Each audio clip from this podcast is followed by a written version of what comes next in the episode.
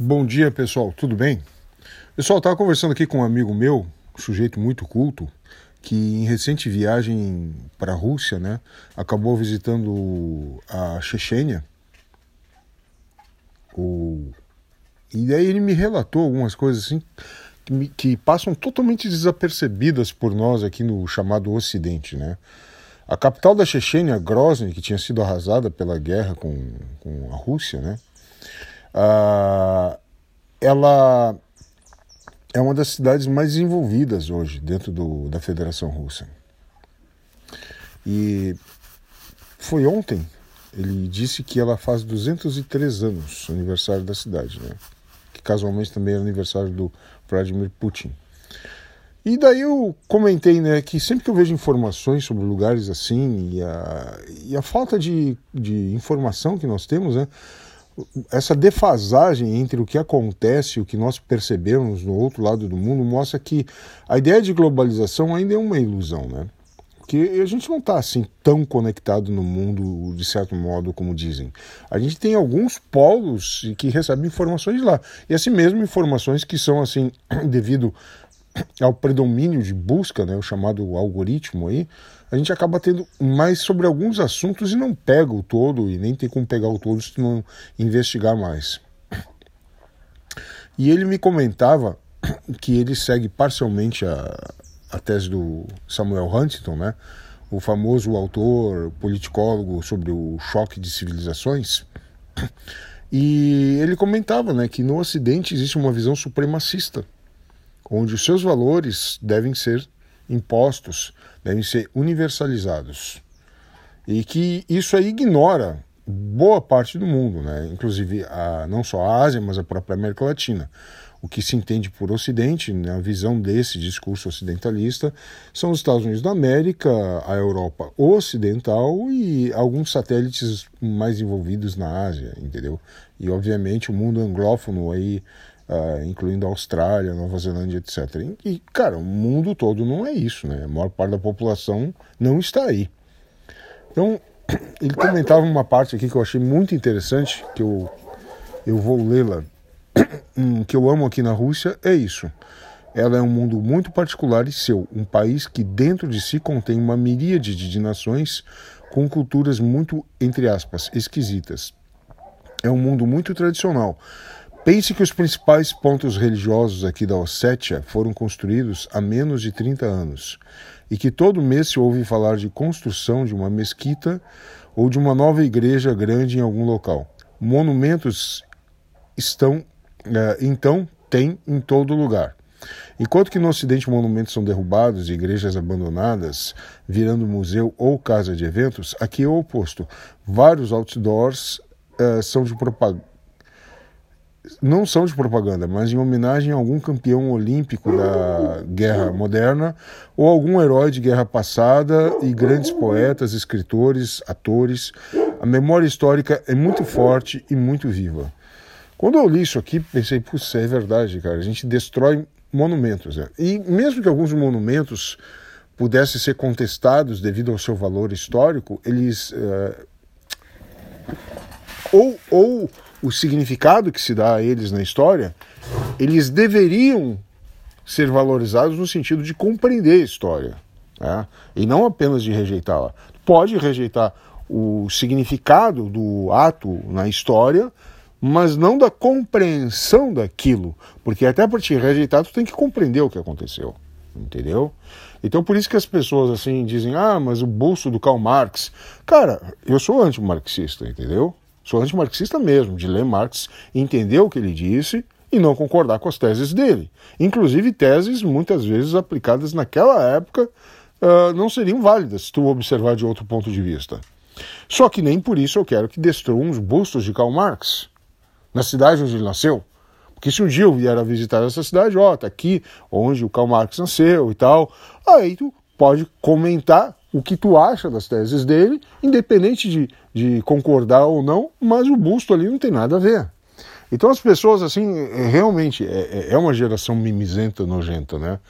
Que acha, assim, que o que tu não concorda deve ser banido, não só da, da, da, da tua visão, mas da memória histórica. É como se eu dissesse assim, sendo essa nova geração millennium, ah, eu não gosto, então não quero que exista.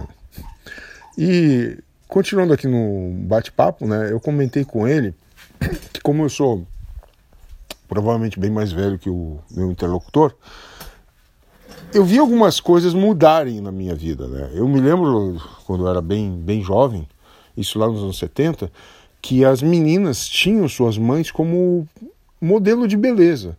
Nossa, eu, eu, eu, tenho essa memória. Ah, eu quero ser que nem minha mãe. Ah, não sei o que, minha mãe é linda.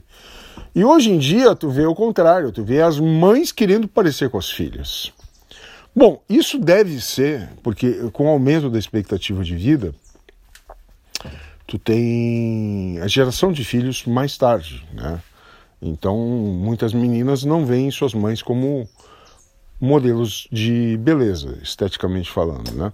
Ah, por outro lado, tu tem uma influência cultural, e aí vamos apelar para o discurso de esquerda da indústria cultural, né, que tem uma certa razão, uma certa razão de imposição de certos modelos. E a questão entre nós aqui é que, bom, fazer um parênteses, né? O fato de concordar com essa tese nesse aspecto específico não significa concordar com o combo, né? Porque qual é que é o combo da esquerda, principalmente aquele pessoal frankfurtiano? É que então tu tem que fazer uma revolução para romper com o capitalismo. Não, isso aí não, descartado, né? Por quê?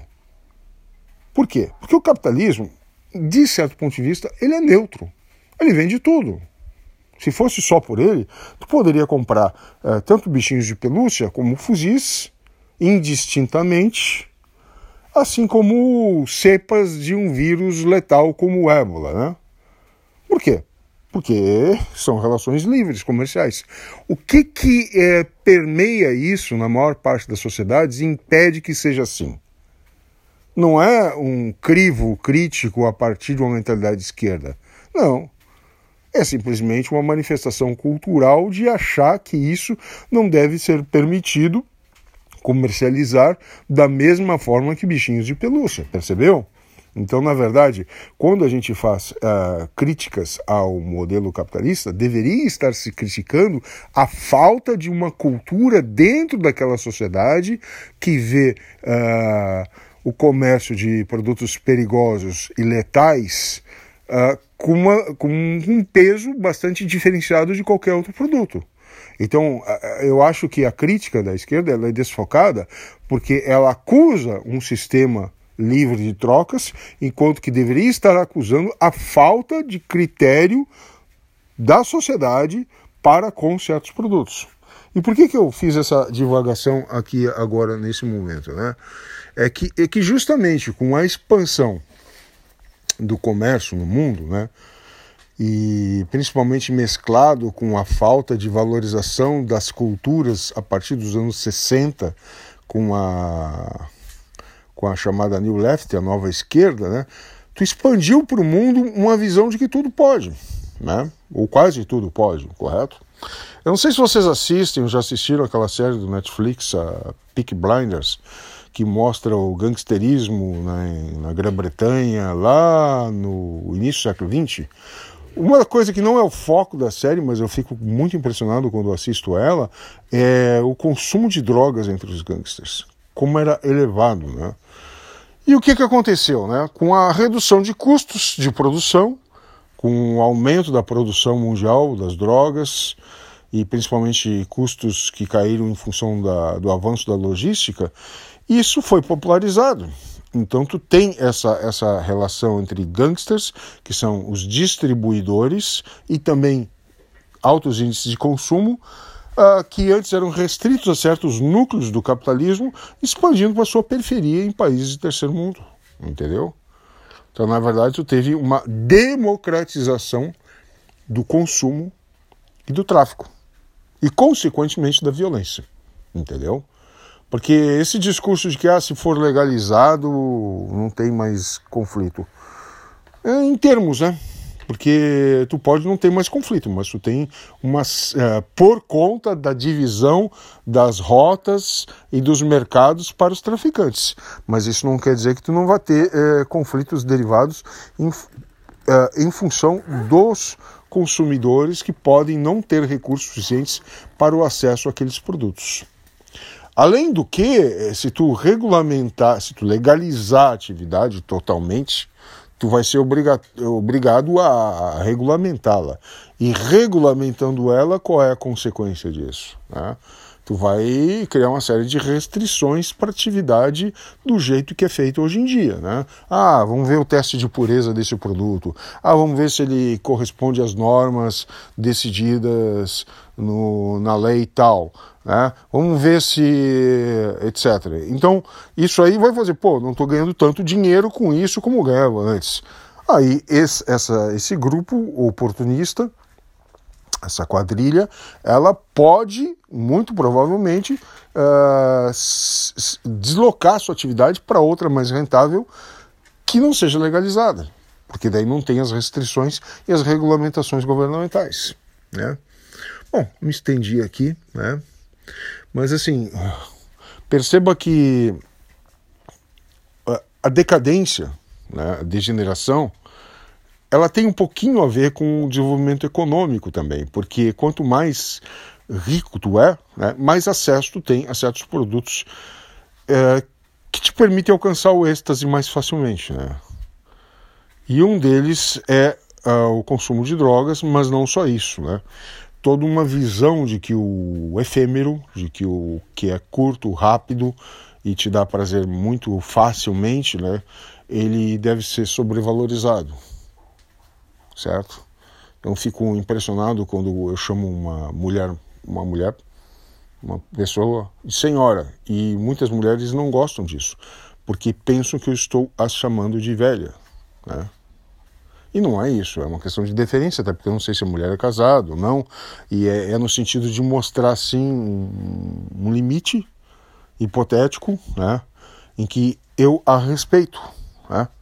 Claro que depois de um tempo tu acaba conhecendo melhor a pessoa, né? Existe a sinalização de que tu pode tratá-la mais informalmente, tu chama a pessoa pelo nome, mas inicialmente como senhora, né? E muitas mulheres simplesmente hoje em dia não gostam disso. O que, que isso tem a ver com toda a conversa anterior sobre drogas, etc. e tal? É que simplesmente, ao não se valorizar a história dos povos, não se valorizar a memória, também não se valoriza a idade das pessoas e a sua vida pregressa, no sentido de que ela já tem mais tempo de vida e mais memória. Não se valoriza a beleza do tempo passado, certo? E com todo o discurso de ah, a terceira idade, a melhor idade que existe, isso aí na verdade não convence, porque não corresponde à prática das pessoas. Hoje em dia se busca muito o efêmero, o rápido, e se apaga tudo o que é passado. Claro que eu estou generalizando, né? mas é uma generalização que eu vejo, que eu, que eu tenho como base uma visão que para mim é recorrente. Falou pessoal, bom dia para vocês. Tchau.